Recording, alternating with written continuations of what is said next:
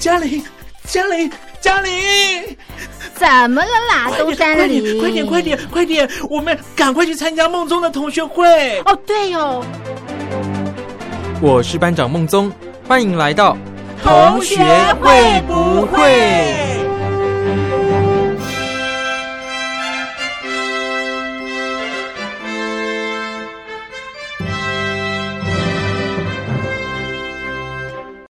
？Hello，各位小伙伴，我是苏燕。上次啊，跟大家提到我的朋友确诊新冠肺炎嘛，那他现在已经是康复了，算吧，就是现在只要快筛检测是阴性之后呢，就是等于是康复了嘛。但是啊，他非常不幸的，就是现在有非常多的后遗症，像是他稍微走路一下就会喘啊，然后呢，还有一些。如果是比较费力气的动作的话，他就会觉得哎，胸部好像有一点疼痛感。于是呢，他就去了医院检查哦。结果检查出来状况真的非常的不好。医生说他的肺部下方有一些塌陷，所以造成说他呼吸的时候会有一点疼痛跟阵痛的感觉啦。那目前啊，就只能说先吃药让他来缓解相关的症状。那至于这个肺部塌陷，可能就是要做一些相对的物理治疗之类的啦。不过医生也说，这算是一个长期的抗战，要他不要太快就觉得说，哎，这好像是去看个几次医生就会好，可能是必须要有长期的心理准备了。那他就用这个他自身的经验呢，来告诉我们大家。希望我们周遭其他还没感染的人呢，可以好好的做好防疫工作，不要像他哦，他本来也以为自己应该还好，不会有太大的问题啦。可是呢，没想到康复之后啊，才发现问题，呃，有一点随之而来吗？不只是得病的那段时间会有不舒服的症状啦，你即使后来康复啊，快筛阴性之后呢？难免还是会有一些后遗症哦。那现在只能说他很庆幸，因为最新研究指出是说，新冠肺炎的后遗症还有包括一个叫做脑雾。不晓得你们有没有听过脑雾这个名词哦？那顾名思义呀，它就是会让你的大脑有一点病变，导致你就是可能记忆力衰退，或是说会比较不容易把事情想起来啦。仿佛你的脑子里面就很混沌雾雾的一片，这样，所以呢，这个名称就叫做脑雾。还好他是没有得到这个症状，不然像他现在可能才三十出头岁，如果得到脑雾，那以后是不是工作啊，或是生活上就会受到很大的影响呢？他现在只是这个肺部有一点问题，可能暂时先不要做太剧烈的运动啊。或者是说，可能后续靠着一些物理治疗啊，吃药缓解状况会好转，这个都是可能是算是还比较好的发展啦。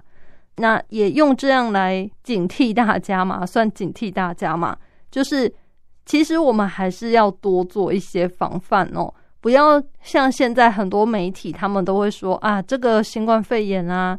因为现在变异株越来越多嘛，那他们都是轻症而已，不会让你很严重啊，死亡几率是大幅降低。现在根据统计，死亡几率真的是大幅降低了，没错。可是对于得到之后呢，你的症状跟你对你康复以后的生活来说，到底会不会有很大的影响呢？这个可能就是反映在每个人身上的不一样啦，也是相当的见仁见智了。不过呢，基于我身边就是已经有这种亲眼见证到的案例了，所以还是要劝劝大家，不要真的以为说只是跟感冒一样好了就没事了。你或许会遇到这种幸运儿，可是呢，我们都不能保证自己是不是真的那么的幸运哦。所以呢，最大的前提当然还是就是要打疫苗，然后做好自身的防护喽。希望大家一定要记得啊。毕竟啊，没有人是自愿想要得病的嘛，对不对？再来呢，来跟大家聊聊苏燕上个礼拜呀，可能是之前常常下大雨，所以有一阵子啊，大约两个礼拜左右吧，就没有出去外面跑步。那也是算是比较偷懒一点啦，也没有去健身房跑步。直到呢前几天天气变好了，我就想说啊，好久没跑步，不然今天来跑一下步好了。结果呢，小伙伴们应该猜到了吧？没错，苏燕我跑完那天之后啊，回去竟然就铁腿了，哇，真的是非常的傻眼，而且很不舒服喂。我已经很久很久没有铁腿的经验了，再加上我回想，我觉得我那天热身啊、伸展也做得很足够啊，然后呢，也不是说跑得非常的快啊，因为毕竟好几天，大概两个礼拜没有跑步了，我也不敢一下子就跑得太快，我也是属于慢慢跑、循序渐进的跑而已。所以，到底为什么那一天跑完之后会铁腿呢？我也是百思不得其解啦。后来我就上网爬文了一下铁腿的原因啊，以及要怎么照顾舒缓。今天就来分享给大家哦。那么铁腿啊，其实在学术上正式的名称呢，叫做延迟性肌肉酸痛。这个应该大家蛮好理解的啦。就是肌肉酸痛，可是它不是当下嘛，它是你做完这些运动之后呢，隔了可能一下子啊，隔天通常二十四小时之后呢，它才会发作。就是大概你睡觉起来之后呢，哇，你就会突然跟苏燕一样，感觉这里痛那里酸，好像做什么都不太对劲哦。那比较容易发生铁腿的状况，一般都是像是你。骑脚踏车啊，登山啊，或者是跑步啊，跑马拉松之类的啦，你的肌肉受损呢，所以引起了发炎反应。那大部分的人应该就是会跟我一样，肌肉有一点僵硬啊，没有办法顺利的伸展跟施力。这个状况大概会维持个两三天不等啦，看每个人的恢复状况哦。那我自己啊，在铁腿的时候，真的是非常的痛苦。相信有铁腿过的人应该都知道，每当你坐下要坐下的时候呢，真的是一定要扶个什么东西慢慢的坐，然后呢，要站起来的时候也是一样，必须要扶着桌子慢慢的站起来，没办法行动自如。那这个时候如果遇到要爬楼梯哦，那就更痛苦了。我这几天真的是能尽量不动就不动啦。完全是有一点像沙发马铃薯的感觉。我只要做到一个定点之后，我就不想再移动。然后，如果我要起来装水啊、上厕所，我一定都会事先想好我要做什么事。我一次起来就要把全部的事情做完了。我不能够做完这件事回来坐着，等一下我又起来做另外一件事，这样真的太折磨、太痛苦了。所以呢，我就。在那几天呢，每次要起来前就会先规划一下，嗯，我要过去做什么做什么。最痛苦的事情就是，如果你不小心把手机放在别的地方充电，但是它突然响了，你又要急着过去拿手机的时候，哇，这个是我这几天感到最辛苦的时刻了，因为很害怕错过重要的电话。可是当你起来，真的起身，好不容易。克服了你的酸痛之后，起来去拿，结果发现啊，这个电话一点也不重要，甚至呢，它可能显示是诈骗电话。你知道那心里头有多生气吗？诈骗集团这个时候真的不要再惹怒我们了，好吗？当我们这么不舒服，还急着起来要接电话，结果呢，却是这种诈骗电话，你叫我们情何以堪呐？好吗？不要再乱打这种电话来了。那么就先来跟大家讲一下，说要怎样才能够预防铁腿啊。虽然说呢，我看完之后觉得，哎，我都有做到啊，怎么会这样呢？首先，第一个当然就是要做好运动前的暖身动作啊。暖身就是大家平常会做的这些伸展啊、放松啊，刺激你的肌肉血液循环，让你的身体有种哎，我等一下要准备运动了的状态。这样就可以减少肌肉受伤的机会。再来第二点呢，就是要循序渐进的增加你的运动强度。就像是如果你平常都没有在运动，你今天突然报名了马拉松或是什么路跑活动，那我相信你铁腿的几率一定是相当的大的。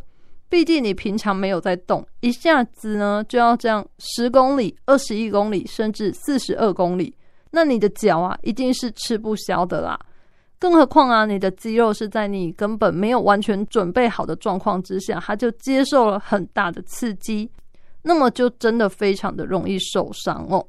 那再来最后第三点呢，就是运动之后我们要确实的伸展紧绷的肌肉啦，这个。相信大家都知道，运动前要暖身热身嘛。那运动后呢，就是要伸展，把你的肌肉啊，刚刚那些紧绷啊，它在运动作用的肌肉呢，伸展一下，让它舒缓过、放松一下之后，它就比较不会容易发生铁腿。然后呢，对你的身体也是比较好的。有些人可能没有伸展的习惯。他在做完运动之后呢，就不会再稍微拉拉筋啊，或是放松，这样很有可能导致你隔天或是晚上睡觉的时候呢，其实是比较容易抽筋的，因为你的肌肉一直都处在一个比较紧绷的状态啦。所以建议大家运动前的热身跟运动完后的伸展呢都是非常重要，缺一不可。希望大家要记住哦。那待会呢，再来跟大家分享。如果你都做了这些事，跟苏燕一样，这些事我都做了，可是我还是铁腿了。那我们该怎样来舒缓我们的铁腿呢？好的，来跟大家分享。如果呢，你都做了这些事情，可是跟苏燕一样，你还是铁腿了，那我们该怎么做才能够让我们心情跟生理上都好一点哦？当然，最多人问的是说，铁腿你还会运动吗？很多人都会这几天干脆不动嘛，其实我也是。可是医生啊是说，你可能可以的话，可以进行一些比较低强度的运动啦。低强度的运动可能是有助于你，就是恢复的比较快。毕竟你还是有在使用它嘛，你就是不要完完全全让它放在那里不动，可能对你比较好啦。不过如果你跟苏燕一样是比较怕痛的人啊。你已经觉得我就是不舒服，不想动，那我觉得也没关系啦。我们不要太勉强自己，毕竟铁腿的症状啊，大概是两三天之后就会好转许多了啦。像我自己的话，大概第三天左右，这个痛的感觉啊，就已经只剩下一点点了。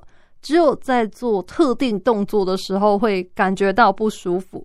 其他时候呢是已经没有感觉，所以我从那一天开始就已经又恢复我的跑步生活了。没错，是不是被苏燕吓到了呢？我自己也是被自己吓到了，没想到我竟然能够这么的坚持努力不懈下去。希望我可以好好的把跑步真的融入在每天的生活，不能再像上次那样一荒废，竟然就荒废了两个礼拜。哇，重拾运动真的是一件很辛苦的事。可是如果你都有跑习惯呢，就会觉得诶，好像也还好吧。就跟你每天起床固定要做哪些事一样，它就融入在你的生活里，自然就不会感觉那么痛苦喽。那么我们言归正传啊，如果你已经铁腿不舒服了，那该怎么办呢？首先呢，第一个就是我们可以多吃一些缓解肌肉酸痛的食物。那么有哪些东西可以来缓解我们的肌肉酸痛呢？很重要的蛋白质跟维他命 B 六、B one，建议大家就是可以多吃一些像是瘦肉啊，或是鱼类啊，然后呢，葡萄柚、柠檬汁、猪肝或是豆类的食物。多吃一点蛋白质，其实对我们舒缓肌肉酸痛是好的哦。再来呢，第二个就是冰敷之后就用热敷，你可以泡澡搭配按摩，因为你的肌肉啊，你会铁腿，就是你有点过度使用它嘛，所以你会感觉热热的啊，肿肿的啊。建议你在十二小时内事先冰敷，可以避免它发炎啦。然后隔天你铁腿的酸痛感就比较不会那么严重了。那之后呢，你就再搭配热敷，可以加速它恢复。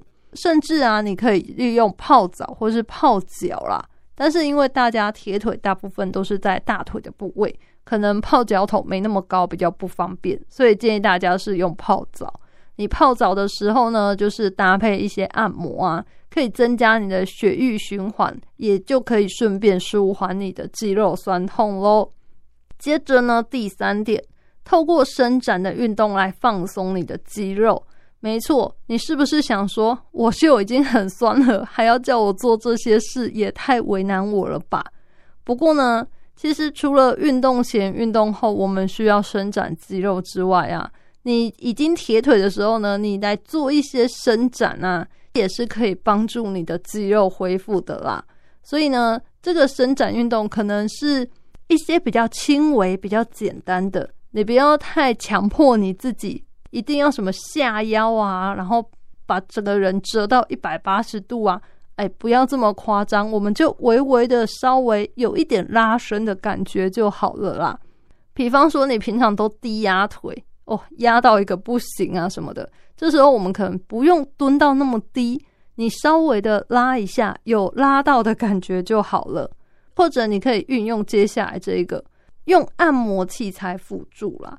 如果你想要按摩比较深层的肌肉，或者是你觉得拉筋啊、徒手按压你没有办法做到的话呢，你可以借由外在这些按摩器材来辅助啦，像是我们的肌肉放松的筋膜枪啊，它就可以来舒缓平常没有办法透过伸展而放松的肌肉群哦，可以比较深层的来舒缓你肌肉的不适感啦。那不晓得各位小伙伴还记不记得？苏燕的征文活动奖品是什么呢？奖品就是筋膜枪啦！希望你们都有参加我们的征文活动，有拿到我们的筋膜枪，这样就可以跟苏燕一起用筋膜枪来放松你的肌肉了。说到这，是不是有小伙伴觉得很后悔没有参加我们的征文呢？现在后悔有一点太晚了，毕竟呢，我们的征文活动好像已经截止一小段时间了。但是没有关系，如果你还是很想要的话，还是欢迎你写信来。我们的征文活动题目呢是第三次世界大战，你只要写下你对于觉得会不会发生第三次世界大战。那如果会发生，你觉得会是从哪个点开始呢？难道是这一次乌克兰和俄罗斯之间的战争来引爆吗？还是说你觉得根本不可能再发生第三次世界大战了？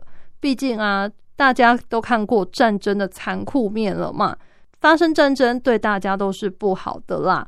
不管你的想法是什么，你都可以写信来跟我们分享。一样呢，把邮件寄到我们台北北门邮政一千七百号信箱，电子信件可以寄到 lily 三二九 at ms 四五点 hinet 点 net，l i l i 三二九 at ms 四五点 h i n e t 点 n e t，只要写同学会不会俗眼收。参加征文活动，第三次世界大战那就可以啦。如果你们来得及，而且我们的奖品还有剩的话，苏燕一样也会再挑选出来送给你们大家的。希望听完刚刚苏燕跟大家分享的这几个舒缓铁腿的方式之后呢，大家如果之后铁腿啊，就可以用这几招来试试看看啦。但是啊，还是希望大家不要铁腿啦。因为铁腿真的是太不舒服啦，而且铁腿就代表说你可能过度的运用你的肌肉嘛，所以希望大家养成平日呢，我们就规律运动的好习惯，这样子就比较不容易造成铁腿喽。接下来今天的心理测验呢，也是跟这个有一点关系啦，提到说要多吃蛋白质嘛。那其实补充蛋白质最方便也最快速的呢，就是吃鸡蛋啦。今天就来跟大家测验看看，你最喜欢哪一个蛋的料理呢？用这个我们可以来测一下你最近的免疫力指数哦。选项呢有 A 茶叶蛋、溏心蛋；B 充满活力的欧姆蛋；C 班尼迪克蛋；最后一个是健康的炒蛋。你想好了吗？这些蛋料理里面，你最喜欢哪一个呢？我们就来看看你最近的免疫力指数吧。首先呢，选择 A 茶叶蛋、溏心蛋的朋友，选择茶叶蛋、溏心蛋的你，最近有一点忙碌哦。你的免疫力指数来到五十分，其实选择茶叶蛋是非常方便的，因为现在很多便利商店都可以随时随地购买到嘛。而且啊，它是有助于增加你的饱足感，算是很好的食物选择啦。不过，虽然你很睿智的选择了茶叶蛋这个方便又快速补充的食物，不过看起来你最近的工作压力是不小的。你要知道哦，其实我们人体呀，如果充满焦虑感的时候呢，是很容易抑制身体的免疫功能的。有时候呢，还会影响夜间的睡眠品质啊。所以建议选择茶叶蛋的朋友，你可能要多多放宽心，减少你的负面情绪，才能够有益身心健康哦。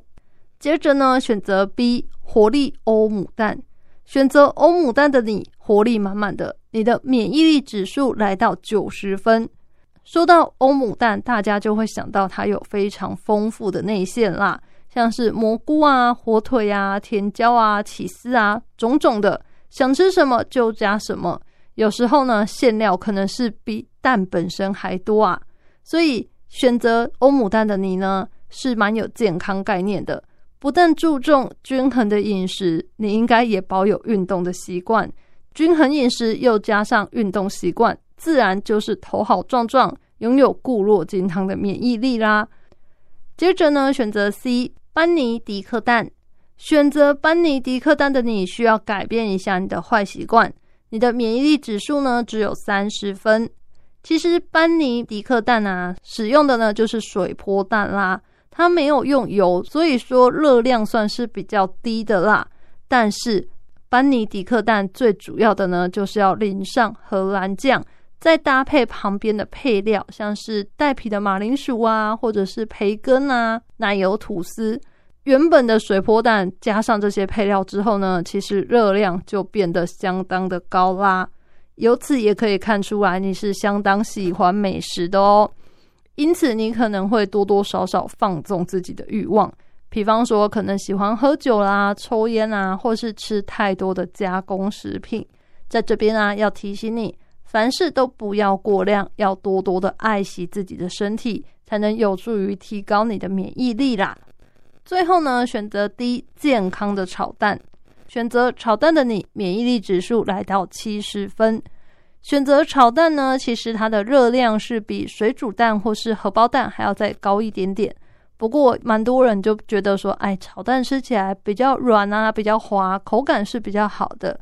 因此，选择这个的你呢，其实是拥有良好的健康条件，你的抵抗力是不错的。但是你要留心相关的防疫守则，像是用肥皂勤洗手啊，居家环境常常消毒，少去人多聚集的地方。相信这么一来，病毒就不会找上你喽。不知道各位小伙伴选择了哪一款呢？我相信啊，不管选择了哪一款，其实鸡蛋的料理真的是很普遍又很好吃啊。我自己也很喜欢煮鸡蛋来吃哦。但是自从过完年嘛，就是台湾从农历过年那时候有一度鸡蛋荒啊，大家抢购之后呢，鸡蛋的价格都是蛮高的，它没有再回去原本的低价了耶。所以我现在好像也蛮少去买鸡蛋回家煮饭的，现在呢，普遍都是买茶叶蛋，或者是吃早餐的时候啊，会刻意选择有蛋的料理啦。不晓得各位小伙伴们，你们也跟我一样喜欢吃蛋料理吗？如果你们也喜欢的话，欢迎来信跟我分享，你都怎么样处理你的蛋哦？或者是你到外面吃饭的时候，都会特意选择哪一种有蛋的料理呢？来信的话，一般邮件可以寄到台北北门邮政一千七百号信箱。email 请寄到 lily 三二九 hms 四五点 hinet 点 net，只要写同学会不会苏验收，我就能收到喽。那在节目的最后呢，就希望我们的小伙伴们一定要记得，运动之前呢，要先热身，先拉筋啦。那在运动的过程中呢，也是要注意自己的身体状况。有时候我们可能会为了想要训练自己呀，达到更好的目标。我们就会比平常多付出一点嘛。训练是一个循序渐进、慢慢来、慢慢进步的过程啦。千万不要想着我要一步登天哦。就像你如果是练举重啊，或是这些握举，你不可能一下子就从十公斤、二十公斤跳到七十公斤、八十公斤，一下子这样跳太多啊，一定是会让你自己不小心受伤的。那跑步也是哦，如果你平常没有跑步的习惯啊，可能可以先从慢跑、快走，或者是一公里、两公里这种比较近的距离开始，千万不要一下子就。想说啊，我要来报名马拉松比赛，这个可能就是你的能力暂时还没有办法负担啦。那我们这样子妄想一步登天的话呢，下场很可能就是会受伤啊，不舒服啊。所以希望大家一定要记得，依照自己的能力呢，慢慢的练习，相信你的成绩一定会越来越好的。那运动完后也别忘了要做一些伸展，让你的肌肉呢可以舒缓放松。这样子才不会造成运动伤害哟。我是苏燕同学，会不会？我们下次再见喽，拜拜。